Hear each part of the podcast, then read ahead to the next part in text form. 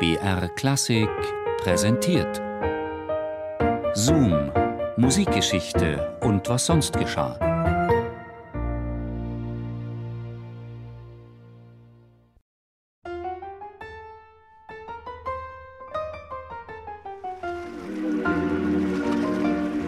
New York im Jahr 1903. Es ist eine Epoche, in der die Großen der Opernbühne Superstars sind. Und gerade der deutsche Künstler, der an Bord des Ozeandampfers Kaiser Wilhelm den Atlantik überquert hatte, versprach neben Caruso der spektakulärste Heldentenor der Saison zu werden. Das schafft mediale Begehrlichkeiten. Und so führte der erste Landgang Ernst Kraus zwangsläufig in die Arme eines Reporters der New York Times. Auf der Suche nach einer prickelnden Headline hielt sich der US-Journalist nicht lange bei künstlerischen Aspekten auf. Mr. Kraus, bekanntermaßen seid ihr Germans eine Beer-Drinking Nation, ein Volk, für das Bier nicht Rausch, sondern Nahrungsmittel ist, also frei von der Leber. Wie halten Sie es mit dem Gerstensaft? Bier is bad for one's voice. Bier schadet den Stimmbändern.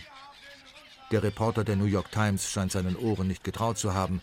Verhindert Genuss von Alkohol wirklich samtig timbrierten Wohlklang?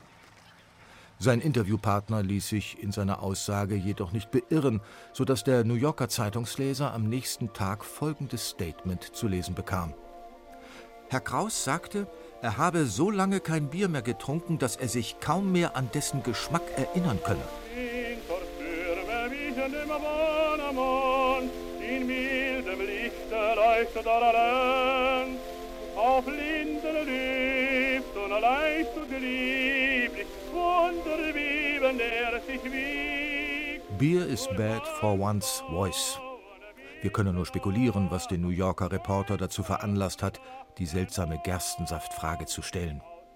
Vielleicht handelte es sich dabei jedoch nicht nur um amerikanische Vorurteile, sondern um Insiderwissen. Denn angeblich hatte der Celebrated German Tenor seine Karriere an einem Ort begonnen, der wie kein anderer für Bier- und Brauereiwesen steht, nämlich im Münchner Hofbräuhaus. Dort soll ein junger Brauergeselle, sich selbst an der Zither begleitend, Stimmungslieder gesungen haben, als ein Gast dessen außergewöhnliche Begabung entdeckte. Der Name des jungen Talents? Ernst Kraus. Von der Bierschwemme in die Met und Skala. Musik ermöglicht einen steilen sozialen Aufstieg. Das Phänomen, von dem heute Castingshows leben, existiert bereits seit vielen Generationen. Ernst Kraus ist ein Beispiel dafür. Denn als er am 8. Juni 1863 in Erlangen als uneheliches Kind zur Welt kommt, ist dem Enkel eines Strumpfwirkgesellen eine glamouröse Opernlaufbahn nicht gerade in die Wiege gelegt. Ernst Kraus wächst unter schwierigen Verhältnissen auf, absolviert eine Brauereilehre und zieht nach München. Sein erster Förderer wird der damals berühmte Tenor Heinrich Vogel, den Wagner noch selbst zum ersten Ring nach Bayreuth geholt hatte. Vogel verhilft dem Naturtalent zu einem Gesangsstudium in München und Mailand.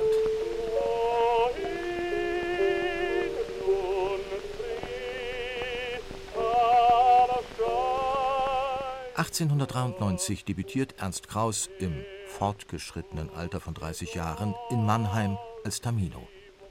1898 führt ihn ein Engagement nach Berlin, wo Kraus fast drei Jahrzehnte als erster Heldentenor des Hoftheaters gilt. Daneben gastiert er von Wien über London bis Paris an allen bedeutenden Opernhäusern der Welt.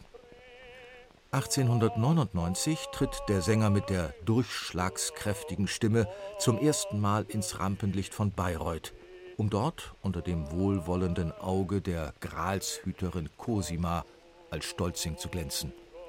Auf dem grünen Hügel erwirbt sich der fränkische Bierbrauer in den folgenden Jahren den Ruf, einer der führenden Wagner-Tenöre seiner Zeit zu sein.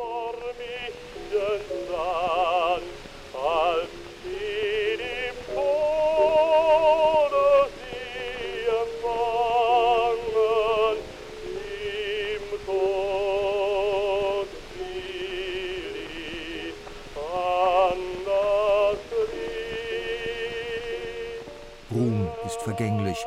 Aber im Fall von Ernst Kraus, den heute kaum ein Lexikon verzeichnet, müssen wir fragen, warum ausgerechnet er so in Vergessenheit geraten ist. Denn was ihn betrifft, gibt es überraschend viele Parallelen mit einem der unsterblichen Götter der Opernbühne, mit Enrico Caruso. Beide waren befreundet. Beide waren 1903 die Stars der New Yorker Met und beide stehen für den kommerziellen Siegeszug der Schallplatte. Caruso war der erste Plattenmillionär und Ernst Kraus einer der meistbeschäftigten Sänger der frühen Schellack-Jahre. Enrico Caruso und Ernst Kraus. Sie verbindet viel, aber was trennt sie?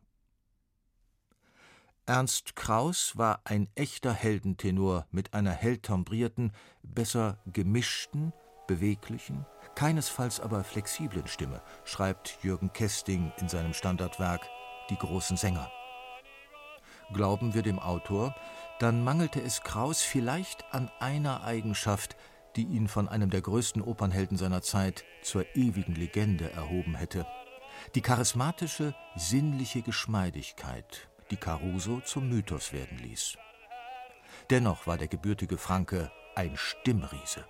Das heißt, ein einzigartig kraftvoller Tenor von faszinierender Durchschlagskraft.